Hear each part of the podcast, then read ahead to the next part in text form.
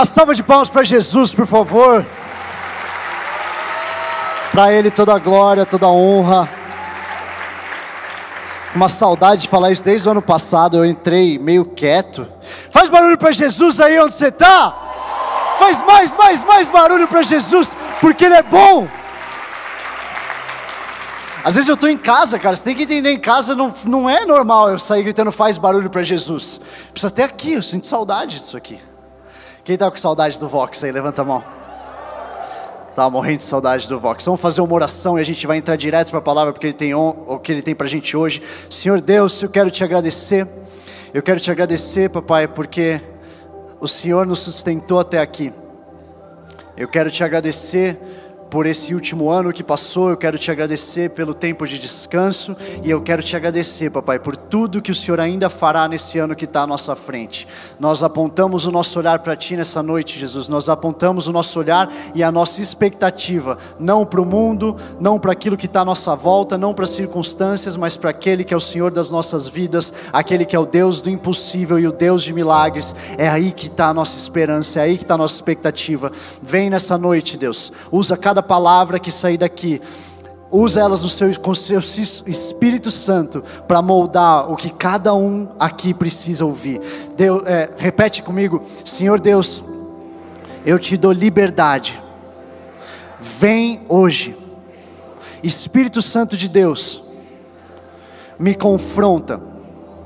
Espírito Santo de Deus, me mostra as áreas da minha vida que eu preciso focar.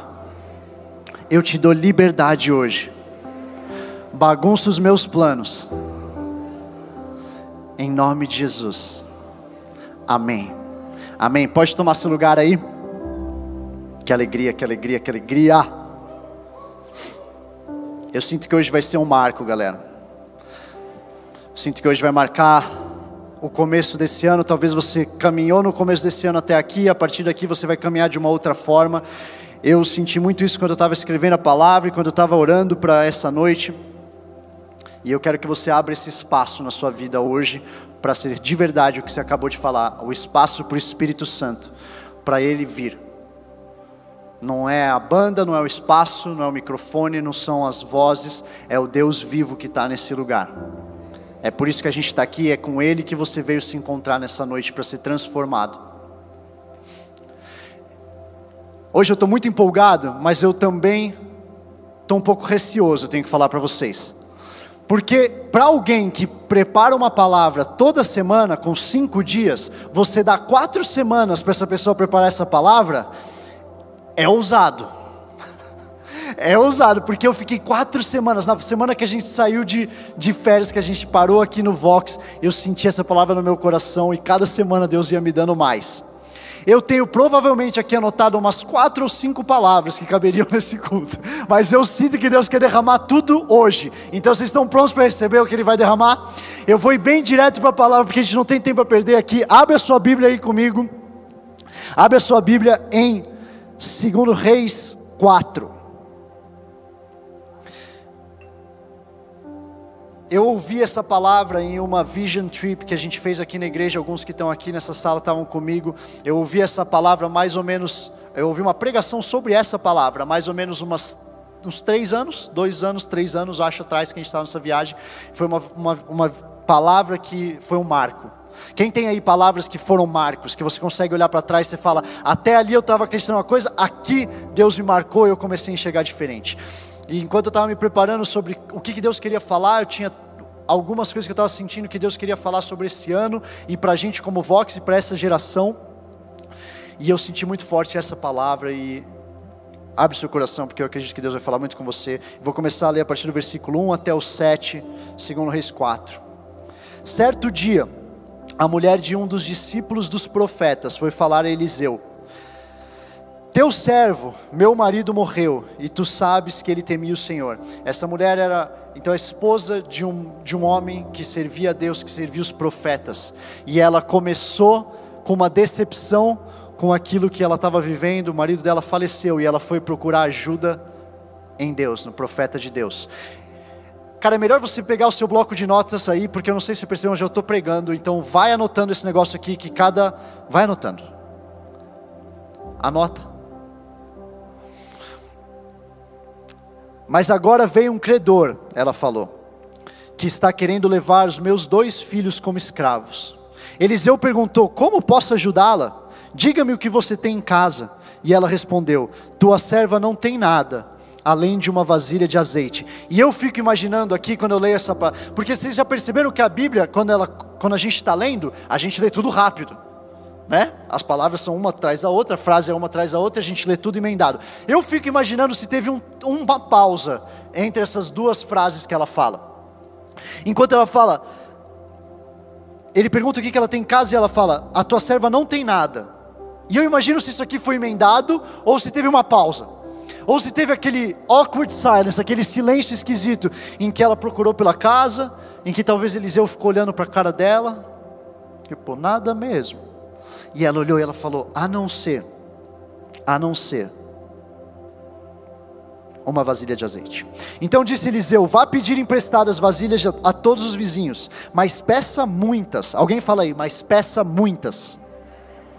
Depois entre em casa com seus filhos e feche a porta. Derrame aquele azeite em cada vasilha e vá separando as que você for enchendo. Depois disso, ela foi embora, fechou-se em casa com seus filhos e começou, começou a encher as vasilhas que eles lhe traziam. Quando todas as vasilhas estavam cheias, ela disse a um dos filhos: Traga-me mais uma. Mas ele respondeu: Já acabaram. E então o azeite parou de correr. Ela foi e contou tudo ao homem de Deus, que lhe disse: Vá, venda o azeite e pague as suas dívidas, e você e seus filhos ainda poderão viver do que sobrar. O título da minha palavra hoje é Mais que Melhor. Mais que Melhor.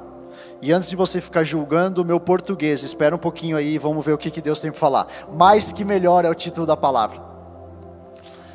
É o primeiro ponto para a palavra de hoje é aonde está a sua expectativa? Nesse começo de ano, nesse começo de 2021, depois de um ano tão difícil para tanta gente, eu tenho uma pergunta para te fazer: aonde está a sua expectativa? No versículo 2, Eliseu pergunta para essa mulher: O que é que eu posso fazer por você? E eu estava lendo umas matérias nesse começo do ano e eu li uma estatística que me chamou muita atenção. Eu li que para 68% dos brasileiros, 2021 será melhor que 2020. Você pode comemorar isso, mas eu vejo dois problemas nessa afirmação. 2021 vai ser melhor do que 2020. Muita gente estava, eu quero que 2020 acabe, eu quero chegar no fim desse ano, e a gente passou pelo ano, a gente começou um ano novo cheio de novas expectativas, isso é muito bom. Agora eu tenho dois problemas com a afirmação de que 68% dos brasileiros afirmam que 2021 será melhor que 2020. Primeiro problema, quando a gente diz que alguma coisa é melhor, automaticamente ela é melhor que alguma coisa. E eu quero dizer, melhor que o quê?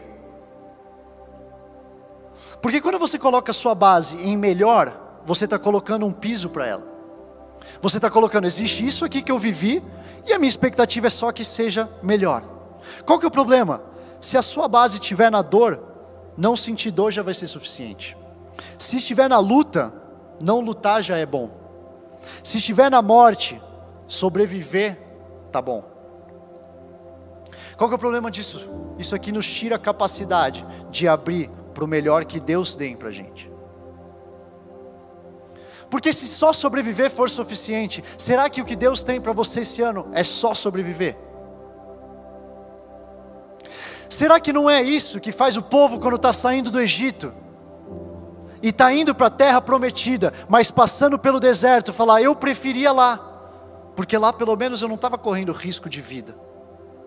Será que você setar a sua base no que foi 2020, esperando que seja melhor, talvez não seja a trava daquilo que Deus realmente pode fazer no seu 2021? Se o melhor é ser chicoteado, ser escravo, mas sobreviver, quando eu me coloco em risco de vida, esse melhor não se transforma mais bom para mim. Agora, e se Deus está te levando para a terra prometida, e esse tempo que você está passando ali, esse tempo que você sobreviveu, que você viu Deus te tirando de lá, de repente, de repente você para de entender que Deus te tirou de lá e passa a sonhar com uma coisa que era melhor do que aquilo que você está vivendo. Efésios 3, eu vou abrir bastante Bíblia, tá? Vai anotando, vai seguindo comigo. Efésios 3, no versículo 16, fala o seguinte: vou, vou ler do 16 ao 20. Oro para que com as suas gloriosas riquezas ele os fortaleça no íntimo do seu ser com poder, por meio do seu espírito, para que Cristo habite no coração de vocês mediante a fé. E oro para que estando arraigados e alicerçados em amor, vocês possam, juntamente com todos os santos, compreender a largura, o comprimento, a altura, a profundidade e conhecer o amor de Cristo, que excede todo conhecimento, para que vocês sejam cheios, alguém fala cheios, cheios de toda a plenitude de Deus, aquele que é capaz de fazer infinitamente mais, alguém fala infinitamente mais, do que tudo que pedimos ou pensamos, de acordo com o seu poder que atua em nós. Esse é, um, esse é uma noite que você vai começar a entender que você acredita num Deus do infinitamente mais. E que quando você começa a aprisionar Ele dentro de uma caixinha do que é bom para você, você corre um sério risco de perder o que é bom para Ele.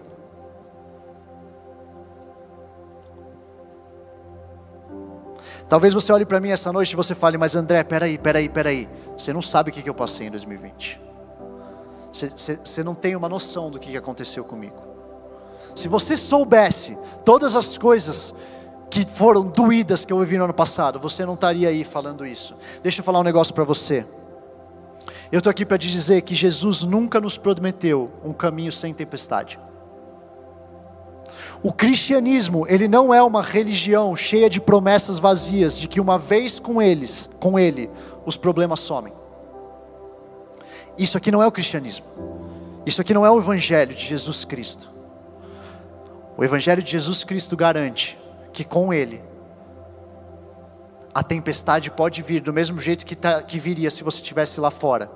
Mas se você ouvir as palavras dele você praticar, você constrói uma casa firme o suficiente na rocha. A tempestade que for que está do outro lado não vai colocar a casa para baixo. Não é uma promessa de sem tempestade. Se você chegou aqui acreditando que a vida com Jesus era uma vida fácil, meu irmão, tem uma coisa para você, talvez isso te desanime, mas eu espero que isso te anime. Não é uma promessa vazia que tem lá fora. Vem aqui, seus problemas acabaram. Organizações Tabajara, quem lembra de Organizações Tabajara? Puxei. Eu adoro quando eu falo as referências que mostram a minha idade, porque aí a galera nova fala tipo, hã? Tá bom. Nem sei se é uma referência tão boa para dar aqui, mas enfim, seu, era uma coisa que falava os seus problemas acabaram. É isso que precisa saber. Não é o que diga, não é o que Jesus fala.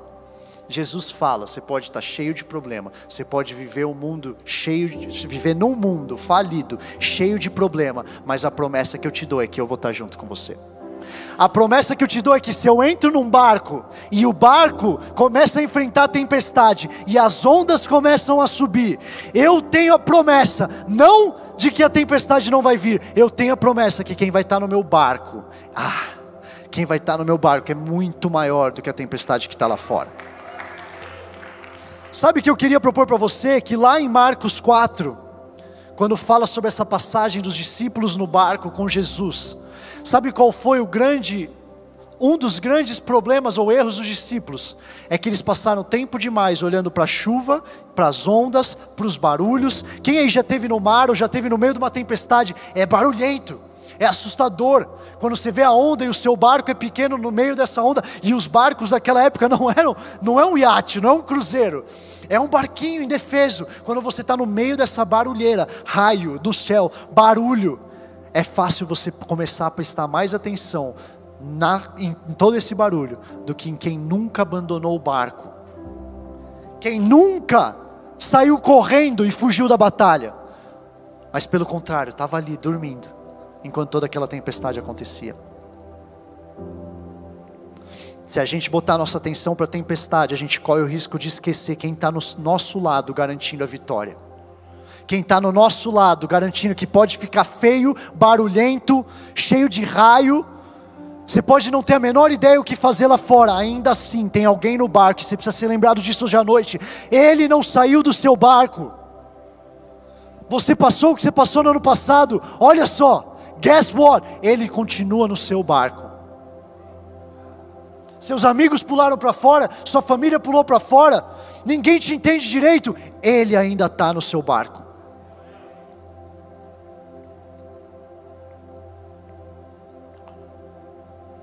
João 14, versículo 25. Eu avisei que eu ia rápido, hein? Vai anotando, vai abrindo a Bíblia. João 14, no versículo 25 diz: Tudo isso tenho dito enquanto ainda estou com vocês. Mas o conselheiro, o Espírito Santo, que o Pai enviará em meu nome, ensinará a vocês todas as coisas e fará vocês lembrarem tudo o que eu disse.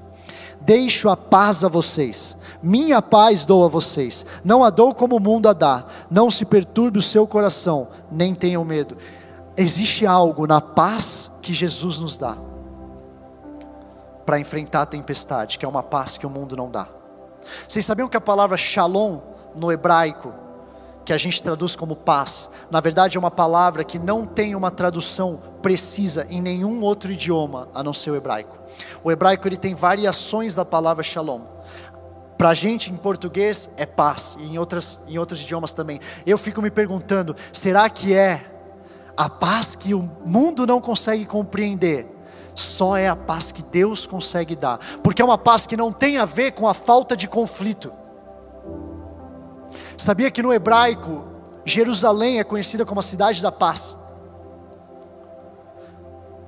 Se vocês olharem a história de Jerusalém, eu acho que vocês podem dizer que não é uma cidade que faltou conflito, que faltou guerra, que faltou conquistas. Não é shalom, a paz que Jesus Cristo dá para a gente, que não é a paz do mundo, ela não é uma paz que diz a falta de conflitos, ela é uma paz na plenitude de saber que mesmo que você passar por conflitos, tem um do seu lado que vai fazer você chegar do outro lado. Isaías 26, no versículo 3 diz o seguinte: Tu, Senhor, guardarás em perfeita paz aquele cujo propósito está firme, porque em ti confia. Por que, que ele vai guardar em perfeita paz aquele cujo propósito está firme? Porque nós nele confiamos. Isaías 32, no versículo 17. O fruto da justiça será paz, o resultado da justiça será tranquilidade e confiança para sempre. O resultado da justiça será tranquilidade e confiança para sempre. Provérbios 13, no versículo 12, fala: A esperança que se retarda deixa o coração doente, mas o anseio satisfeito é a árvore da vida. Eu não sei se estão entendendo isso aqui. Existe uma expectativa para a gente colocar em Deus, não naquilo que passou, não em ser melhor, um pouquinho melhor no que foi da dor do ano passado, mas ser o que Ele tem para você. Esse é o primeiro motivo que eu não gosto da afirmação do melhor. Qual que é o segundo motivo? É só um ano. Você está colocando expectativa de mais um ano. Eu vi uma charge outro dia das pessoas falando 2021 vai ser, e a lista. E aí do outro lado estava 2021 dizendo, eu sou só um ano.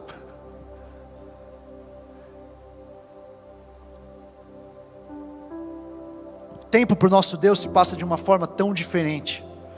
A nossa expectativa não pode estar no ano, assim como não pode estar em homens, assim como pode estar no nosso governo, assim como está em Deus está na rocha que a gente firmou a nossa casa, é lá que está a esperança.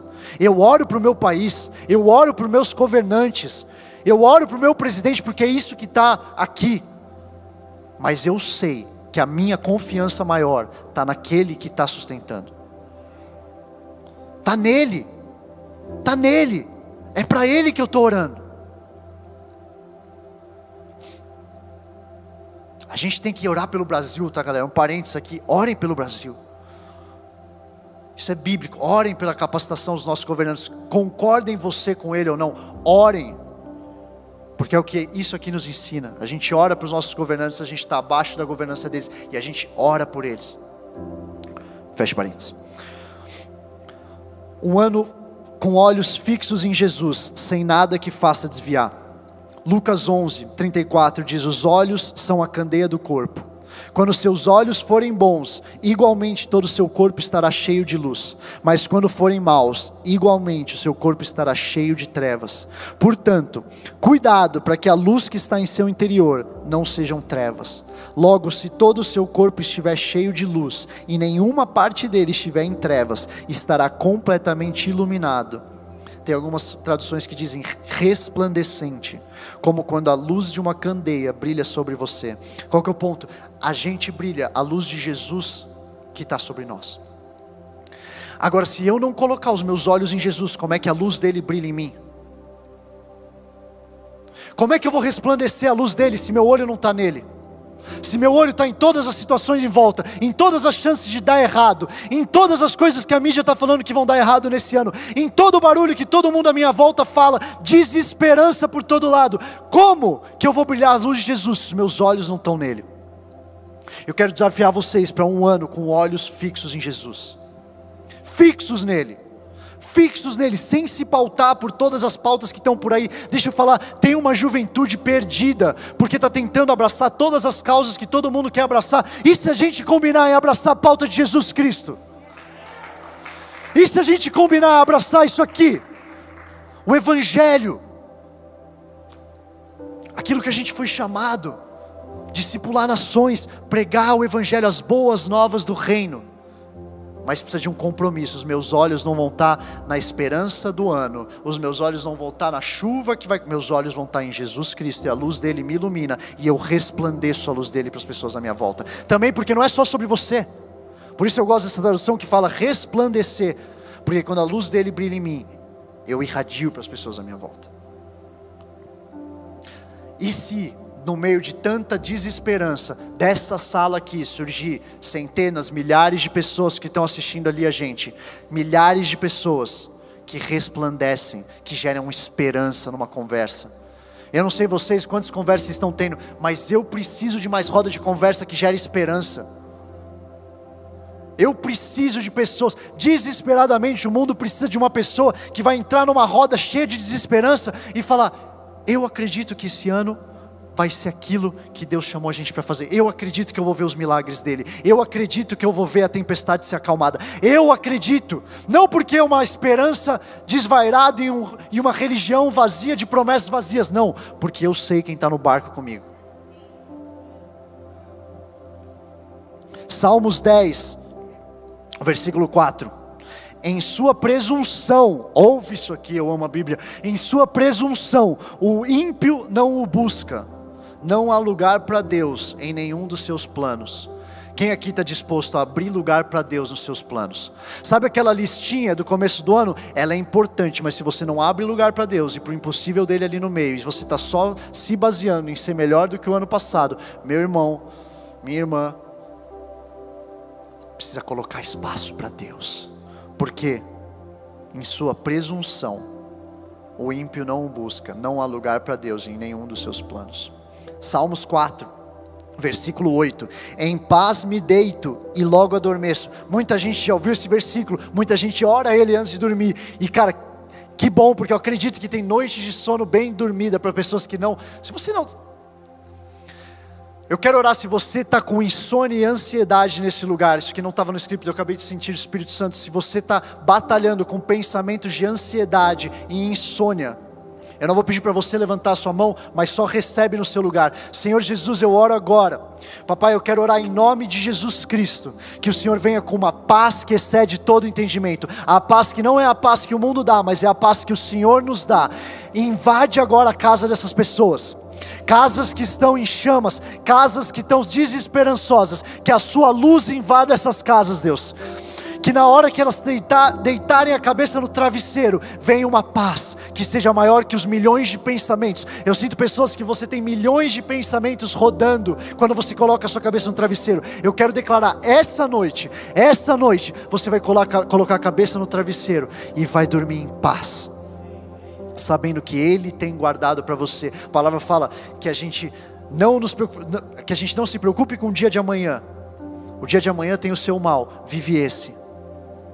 E você vai ter uma paz, eu sinto isso. Deus querendo liberar uma paz, recebe isso em nome de Jesus Cristo, para quando você for dormir. Agora, olha a segunda parte do versículo, ela é importante. Em paz me deito e logo adormeço. Por quê? Pois só tu, Senhor, me fazes viver em segurança. O que, que, é isso? Não vai deitar sua cabeça no travesseiro achando que a mídia vai te dar a resposta da sua esperança para o dia seguinte. Não fica procurando no Instagram a razão de por que você pode deitar em paz no seu travesseiro. Você não vai achar paz lá. Aonde você acha paz? No Deus em que você coloca segurança. É nele. É nele que a gente vai dormir em paz. Isaías 61, levanta-se e resplandeça, porque já vem a sua luz e a glória do Senhor está raiando sobre você. Mateus 5,16 Assim brilhe também a luz de vocês diante dos outros, para que vejam as boas obras que vocês fazem e glorifiquem o Pai de vocês que está nos céus. E se esse ano você for levantado para fazer obras que vão glorificar o seu Pai? No meio de tanta sombra, de tanta escuridão, e se for a sua obra que vai brilhar? Não sozinho, respaldado pelo Espírito Santo, a obra de Deus através da sua vida. E se você, e se Deus estiver te chamando para fazer isso esse ano, mas não faz sentido, todo mundo fala que eu tenho que ficar calmo, que eu tenho que não arriscar, é um ano. Se Deus está te falando, Ele tem as respostas muito mais do que as pessoas que estão, vocês estão procurando, a gente está procurando como geração, respostas em lugares que não podem dar resposta para a gente, não resposta que Deus pode dar entre em conhecimento, leia livros. Não estou falando para você ignorar tudo isso, eu estou falando para você saber, mesmo procurando em todos esses lugares, que existe uma resposta única que só o seu pai pode te dar, de quem você nasceu para ser. A nossa expectativa em Jesus é o que gera fé para ver o que Ele vai fazer nas nossas vidas. É a expectativa nele, porque se eu não tenho expectativa nele, a minha fé está onde? No ano ser melhor? estava lendo um experimento científico sobre o poder da esperança. Em 1950, um cara chamado Dr. Richter, acho, ou alguma coisa parecida com isso, ele fez um experimento. Ele colocou ratos numa bacia de água. Ele colocou esses ratinhos numa bacia de água para nadar. Foi só isso. E a bacia de água corrente e os ratos tinham que nadar, sem nada para se apoiar. Esses ratos, a média do experimento é que eles nadavam por 15 minutos nessa bacia. Quando acabava 15 minutos em média, eles se entregavam e, e afogavam. Eles não tinham mais força para continuar nadando. Esse mesmo cientista depois pegou alguns desses ratos e ele deu um pauzinho para ele, um graveto, para ele se segurar. Logo depois de poucos minutos de experimento, ele dava o graveto, o rato se segurava no graveto ele tirava esse rato um pouco e depois ele voltava, o mesmo rato para quem ele, tava, ele tinha entregue esse graveto, voltava para a bacia. Sabe qual foi a conclusão dele? Os ratos, para quem, lembra, 15 minutos era a média dos ratos que eles, eles nadavam e depois largavam. Os ratos que tinham sido entregue, o pauzinho, e voltavam para a água, a média subiu para 60 horas.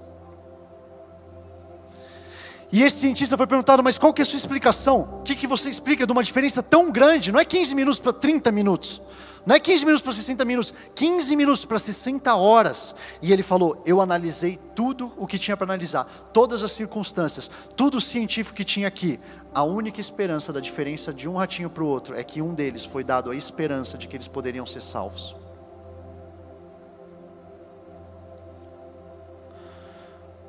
existe um poder muito grande na sua fé, fundada no Jesus que te salvou, no Jesus que te trouxe até aqui, no testemunho da sua vida, das batalhas que já foram ganhas por Ele na sua vida, que te faz acreditar que Ele pode fazer de novo. Que te faz acreditar que se Ele fez uma vez, testemunho de Cristo é o espírito da profecia, se Ele fez uma vez, você acredita que Ele pode fazer de novo na sua vida. Existe um poder em você acreditar nisso, mas você tem que acreditar que é nele. É nele a minha esperança. Coloca para mim, coloca para eu nadar de novo ali. Agora eu sei. Eu sei quem está do meu lado. Talvez seja a sua primeira noite aqui. Talvez você ainda não tenha convidado Jesus para morar no seu coração. Eu quero te falar, isso está disponível para você também para começar hoje. Porque você está aqui hoje, talvez a primeira vez, é um testemunho da bondade de Deus, porque você poderia estar em tantos outros lugares e você está aqui nessa noite de sábado, ou você está ligado no link pela primeira vez nessa noite de sábado.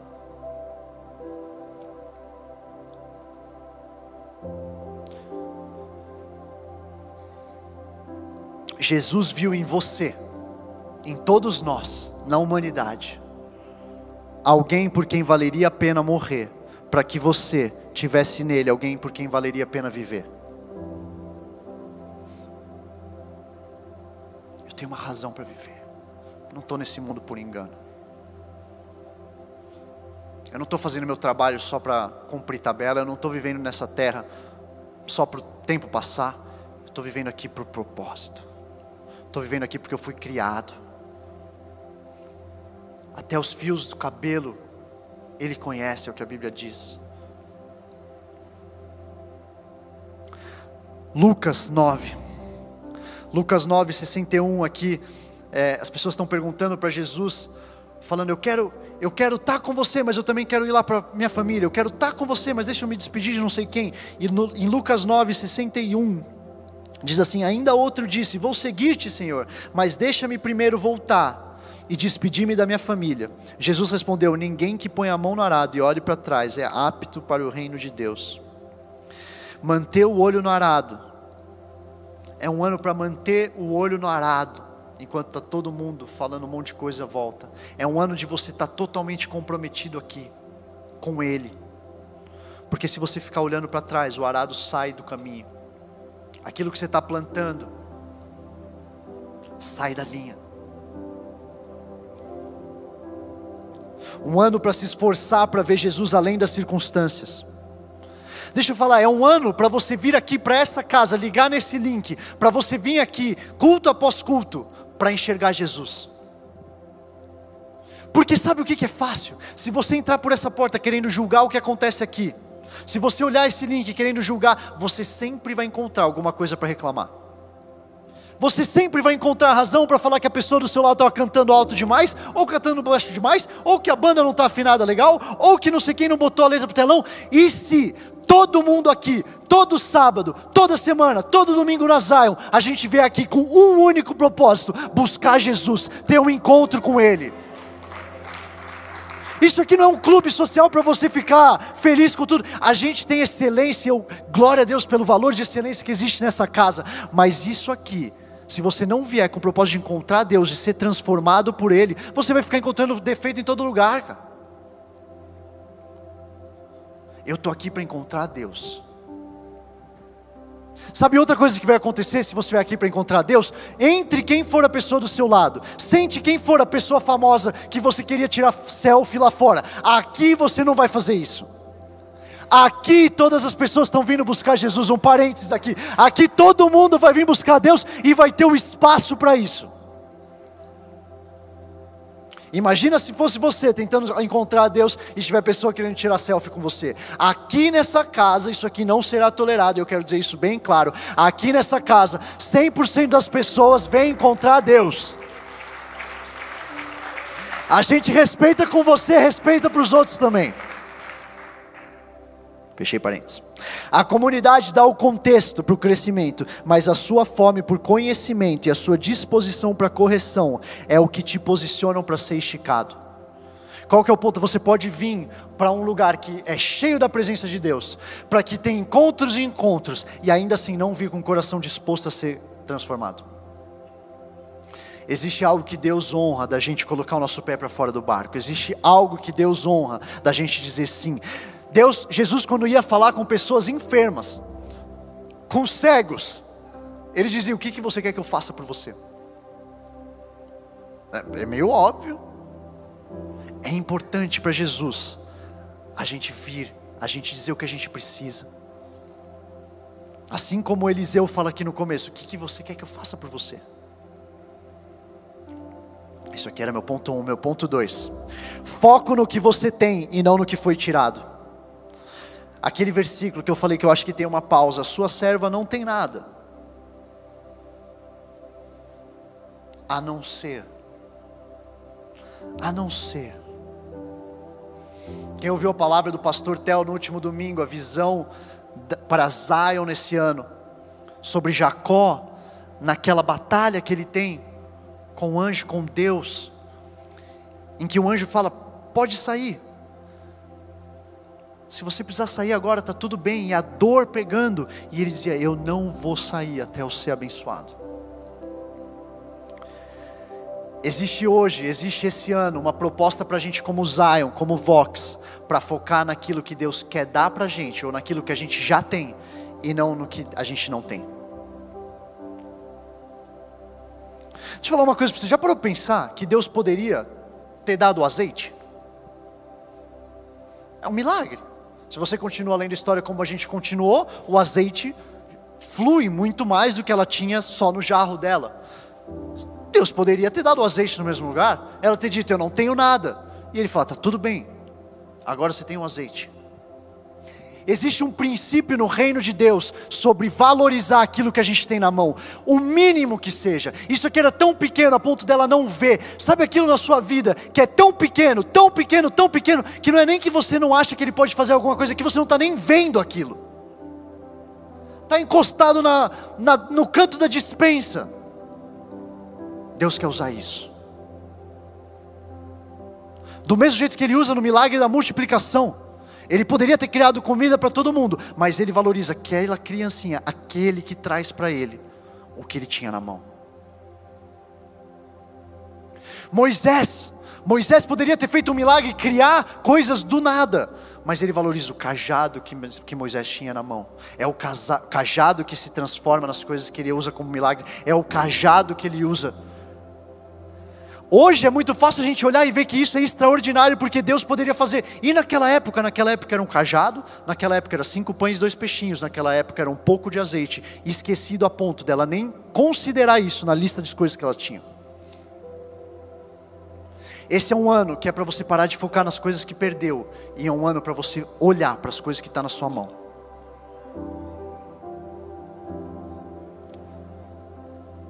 Depois disso, o profeta fala para ela ir buscar vasilhas vazias nos vizinhos. E eu imagino que essa viúva fala, o profeta de Deus, eu, pelo menos pensou isso. Não sei se você entendeu. Eu preciso de. Que, que vasilha vazia vai me ajudar? Eu não sei se eu estou passando fome, meus filhos estão para ser tirados de mim pela minha dívida. Que que eu vou buscar vasilha vazia no meu vizinho? Deus vai usar o pouco mínimo que você tem, e Deus também vai te pedir para fazer coisas que não fazem sentido. Você, o seu papel é obedecer. O seu papel é falar: eu tenho isso aqui e eu obedeço. Eu tenho o meu currículo e eu obedeço. Eu tenho o meu estágio e eu obedeço. Eu tenho o ministério gigante da minha família pregando na minha mesa de almoço, na minha mesa de jantar, e eu obedeço. E quando a gente é fiel no pouco, muito Ele confia, ele confia para a gente. Mas a gente não pode pular a primeira etapa. Atos 3 tem uma história que eu amo de Pedro e João. Essa história queima no meu coração para a palavra de hoje. Pedro e João, vocês conhecem a história lá em Atos 3, eles estão indo na igreja, na, na sinagoga, e eles entram na porta e tem um homem que está no chão pedindo esmola. E lá no versículo 6, a palavra diz: quando ele pede a esmola, Pedro fala: Eu não tenho prata nem ouro, mas o que tenho, isso lhe dou. Em nome de Jesus Cristo, o Nazareno, ande. Qual que é o começo da frase? Eu não tenho prata nem ouro. Do mesmo jeito que o começo da frase da viúva era: Eu não tenho nada em casa. Qual que é meu ponto? O mas, o que eu tenho, é mais importante do que todas as coisas que eu não tenho. Eu não tenho prata e ouro que você está me pedindo, mas o que eu tenho eu dou. Em nome de Jesus Cristo Nazareno, levanta e anda não tenho nenhuma posse, minha conta bancária está zerada. Ainda assim você tem o nome de Jesus Cristo, o Nazareno. Ainda assim você tem a esperança nele que está do seu lado.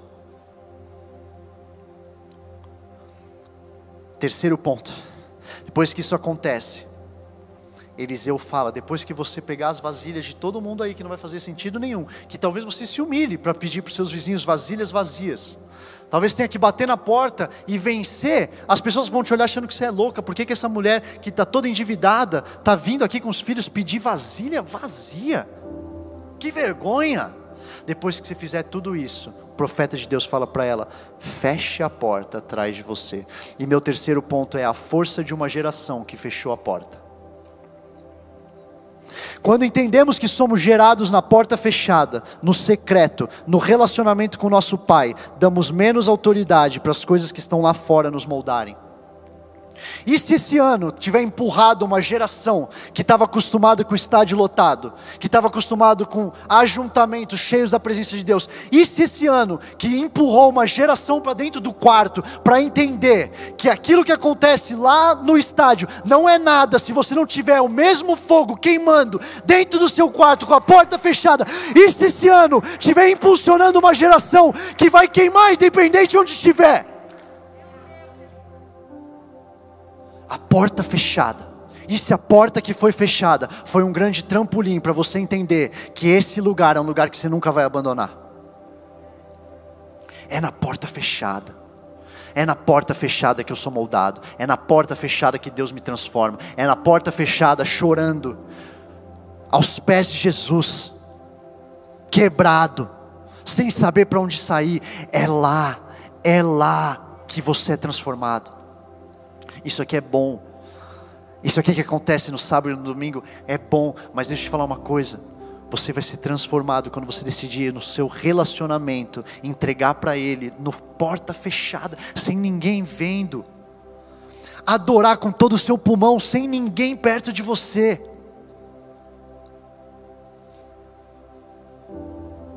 acreditar na promessa que Ele tem para você quando você só tem isso aqui, você não tem um profeta de Deus dando profetizando sobre a sua vida. Eu ia falar dando profetada, pode acontecer as duas coisas.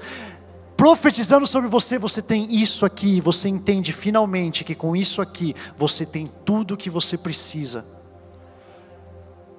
Isso aqui tem as promessas de Deus sobre a sua vida. Isso aqui, uma porta do quarto fechada, você e o seu pai, é tudo o que você precisa. E se essa geração tiver finalmente entendido e eu tenho um desafio para 2021 para a gente como Vox. 2021, um ano com nenhum por cento de temor dos homens. Eu não sei você, mas eu acredito que isso é um desafio que essa geração precisa abraçar. Porque essa geração está super boa de abraçar a causa e levantar a placa. Essa geração talvez não esteja tão boa de abraçar o evangelho dele, carregar a cruz e seguir ele.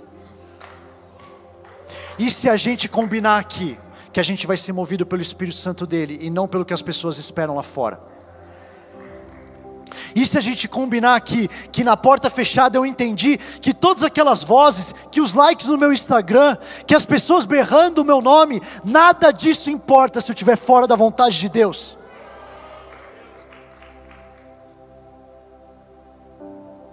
Uma geração que vai perseguir a vontade dele, mesmo que isso custe mesmo que isso custe a sua popularidade.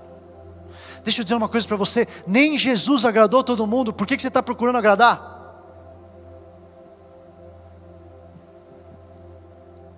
Pastor Tel fala uma coisa que eu amo quando a gente anda nesse lugar, anda nesse lugar de não ter temor de Deus, independente de quem é a pessoa que está sentada do seu lado, que é se você tem a palavra de Deus em uma sala, você é a pessoa mais influente naquele lugar. Senta quem for no seu lado, senta quem for na sua frente. A palavra de Deus fala quando a gente está na frente de governantes, quando a gente está na frente de pessoas influentes, a gente não se preocupar porque a gente vai falar, porque Ele capacita a gente no que falar com o Espírito Santo.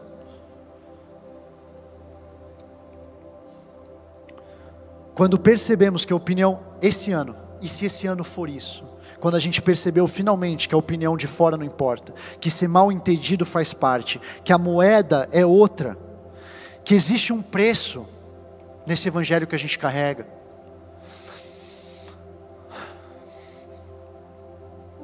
Esse aqui é um parênteses que vai sair com toda tentativa de amor e sinceridade total no meu coração. Jesus não é um motivo para você ser influente na sua rede social. Jesus não é o seu trampolim para ganhar mais seguidor na rede social.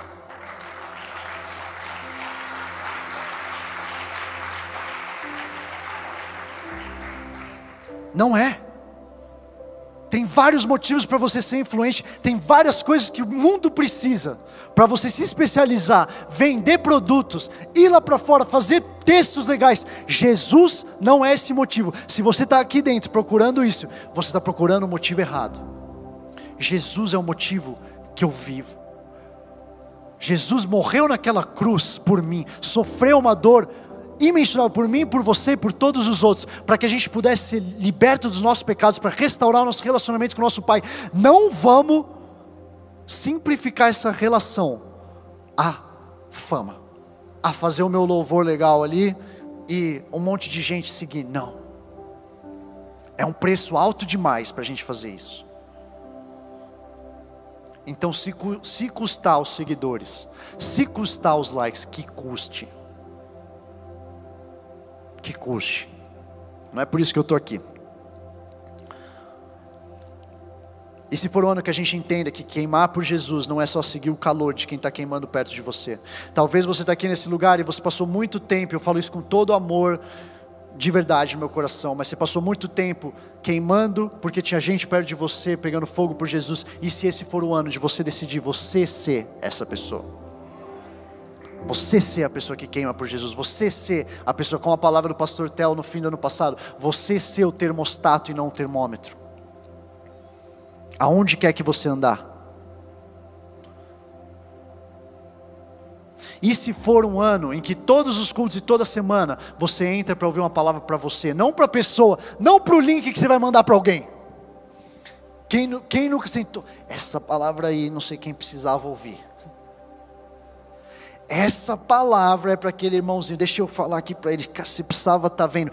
E se eu abrir meu coração para falar? Eu não sei jeito. Eu já ouvi essa palavra 30 vezes. Mas eu vou me abrir, porque eu sei que o Espírito Santo pode me revelar uma coisa nova aqui.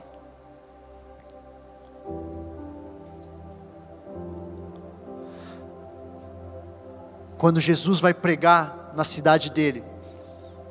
Vocês devem lembrar dessa passagem. O que para as pessoas de verem, de prestar atenção e do milagre dele acontecer naquele lugar é a familiaridade deles com Jesus. Em um determinado momento eles falam: Não é esse o filho de José? Lá em Lucas 4. Às vezes a maior coisa que pode te afastar desse lugar que Deus quer falar com você é a sua familiaridade com Ele. Existe algo no coração de criança, numa expectativa de sempre ter um encontro novo. Eu já vim milhares de vezes, talvez você tenha sua vida inteira com Cristo, ainda assim eu venho aqui procurando o que, que Ele pode fazer de novo. Porque eu vou viver minha vida inteira além disso aqui todos os dias. Eu vou viver minha vida inteira ouvindo sermões, ouvindo podcast, ouvindo o que for de todas as áreas da igreja, fazendo escola-sal, fazendo tudo o que eu posso fazer, ainda assim vai faltar coisa para eu conhecer, que eu vou chegar na eternidade e eu vou falar: Deus, eu quero conhecer mais o Senhor. A porta fechada tira os críticos e foca no milagre que Deus quer fazer em você. Jesus já fechou porta também. Quem lembra quando ele cura a filha de Jairo? Que ele entra e ele fala: tem uma galera muito grande lá fora, todo mundo rindo da minha cara que eu estou falando que eu vou ressuscitar essa criança. Fica todo mundo lá fora. Eu entro aqui com as pessoas que eu sei que vão estar do meu lado e acreditando no meu milagre. Tem alguns de vocês que vão, talvez precisem fechar a porta e levar com você aqueles que vão te impulsionar para o seu milagre. Tem alguns de vocês que precisam prestar conta, não só do pecado, você precisa prestar conta, porque você precisa ter pessoas do seu lado, como ferro que afia ferro, que vão te lembrar: você tem um dom de Deus grande demais na sua vida e um chamado grande demais na sua vida para estar tá onde você está. Vem, vem. Eu preciso desses amigos na minha vida, eu não sei você. Eu dependo de Deus sim, mas de ter um ciclo de porta fechada, eu e Deus primeiro e depois de pessoas que eu confio, que eu posso contar com elas para me lembrar da minha habilidade, do meu dom. A porta fechada, ela é uma decisão e um estilo de vida, não só um lugar. Isso eu quero que você entenda. Eu não estou falando que você tem que passar todos jejum intermitente, vou fechar a porta do meu quarto e viver só lá para o resto da minha vida. Não, eu quero dizer que aquilo que acontece naquele lugar forja você para entrar no meio da sua empresa e ainda assim você saber o que, que você está fazendo lá. Ainda assim você ser direcionado mais por essa voz, o Espírito Santo que te capacita, do que pelas circunstâncias na sua volta.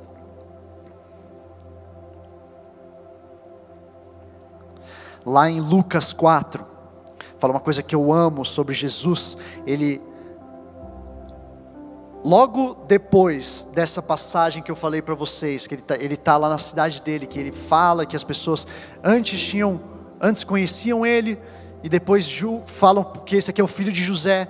De repente ele começa a pregar para eles sobre verdades doídas, que eles não estavam prontos para ouvir. E de repente, Lucas 4, no 28, fala: Todos os que estavam na sinagoga ficaram furiosos quando ouviram isso. Levantaram-se, expulsaram-no da cidade e levaram até o topo de uma colina sobre a qual fora construída a cidade, a fim de atirá-lo precipício abaixo. Olha a situação que Jesus se encontrava sendo levado por um monte de gente para um precipício. A galera queria jogar ele lá para baixo. Olha o versículo seguinte. Mas Jesus passou por entre eles e retirou-se.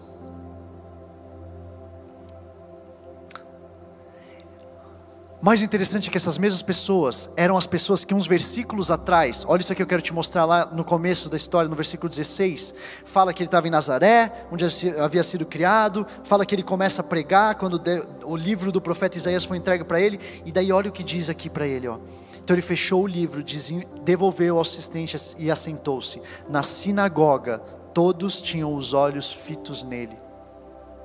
Todos estavam com os olhos fitos neles, até que alguém perguntou, ou algumas pessoas começaram a ver, mas esse não é o filho de José?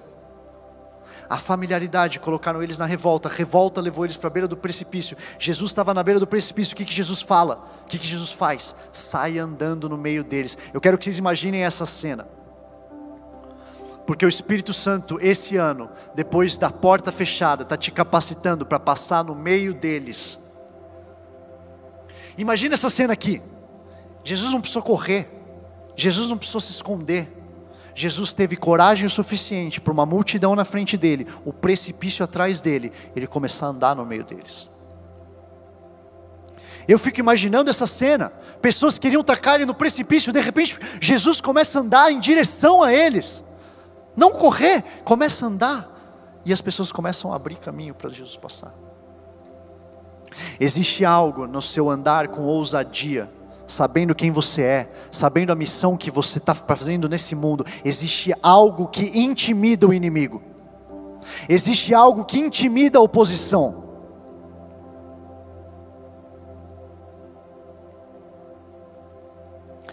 Atos 4 é a continuação de Pedro e João. Pedro e João vão lá, curam o paralítico, entram na sinagoga, pregam sobre quem é Jesus Cristo, de repente, 5 mil pessoas vão para Jesus e eles são presos. Eles são presos, eles estão na frente do sinédrio. E olha o que fala aqui no versículo 13, Atos 4, 13. Vendo a coragem de Pedro e João, e percebendo que eram homens comuns e sem instrução, ficaram admirados e reconheceram que eles haviam estado com Jesus.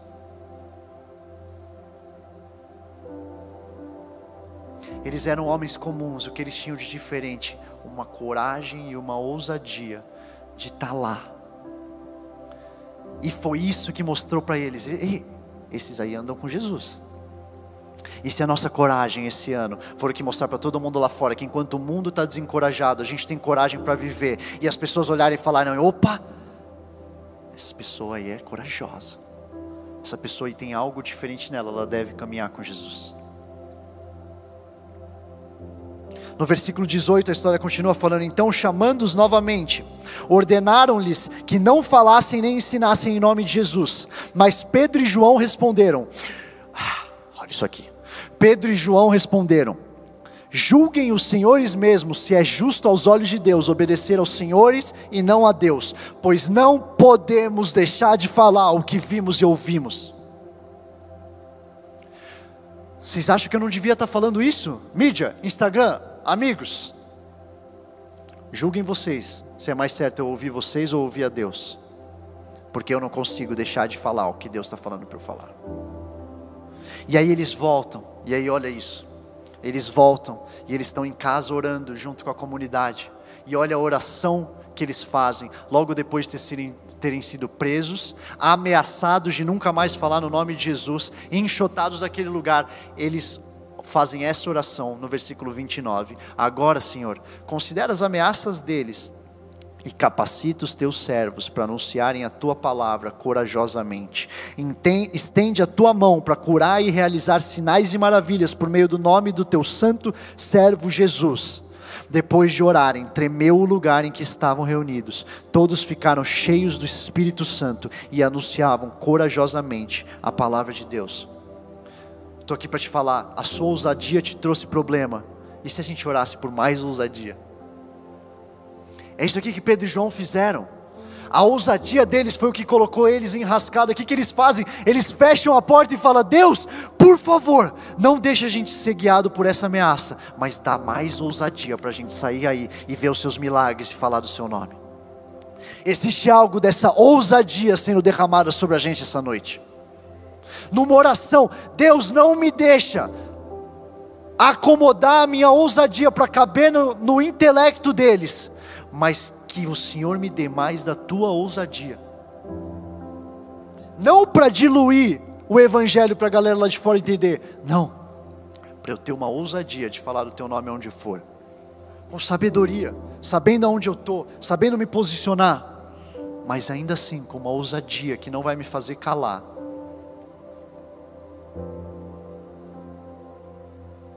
Pode ficar de pé nesse lugar.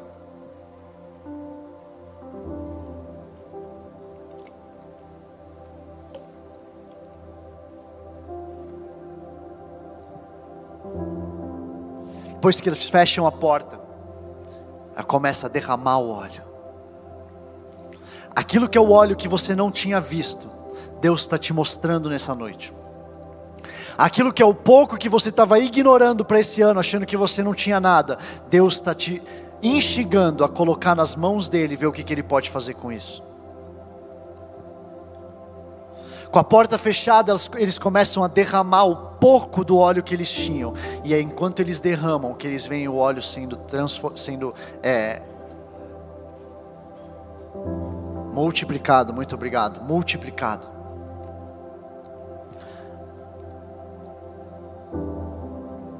Hoje eu sinto que a gente está aqui nessa noite, entregando para Ele o pouco do óleo que tem na gente, decidindo colocar a nossa expectativa não nas circunstâncias que estão falando que vai dar tudo errado, não na mera expectativa de ter um ano melhor do que o ano passado, mas na confiança de que não é o melhor do que o ano passado, é o melhor de Deus para a sua vida. É uma expectativa que esse ano você vai viver o melhor de Deus para a sua vida, para você para você. Eu sinto da gente terminar essa noite realmente colocando diante dele o nosso óleo, colocando as nossas vasilhas, se oferecendo como um.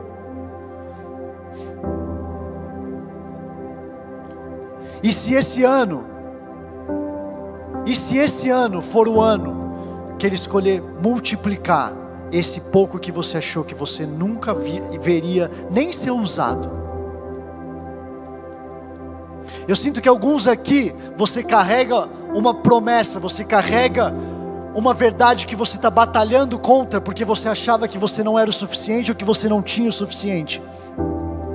Enquanto a gente adora Deus nesse final, eu quero te convidar a entregar isso nas mãos do seu Pai.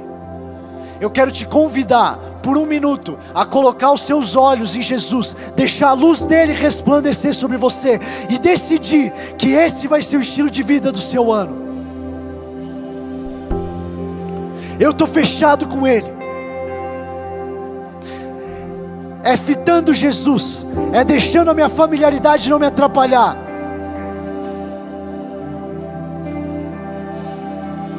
é decidindo parar de ver a dor do que faltou e começar a ver aquilo que eu tenho.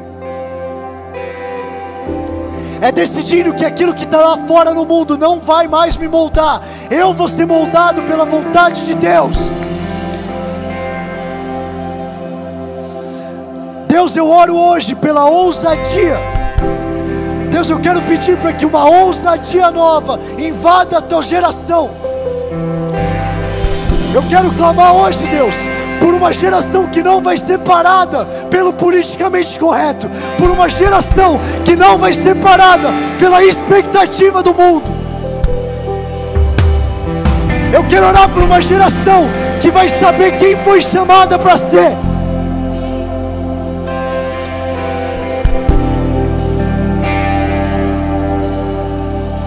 Eu quero clamar a Deus para que as distrações caiam por terra. Nós focamos tudo em Ti hoje, Jesus. Nós te entregamos nossa dor. Nós te entregamos nossas frustrações. Nesta noite nós escolhemos olhar para quem está com a gente no barco. A tempestade é grande lá fora, maior é aquele em nós.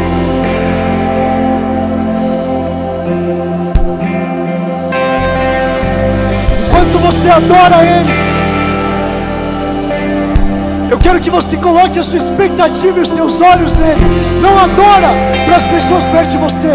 Nesta noite, estabelece como vai ser re, o resto dos seus dias no ano. Esquece um pouco quem está do seu lado.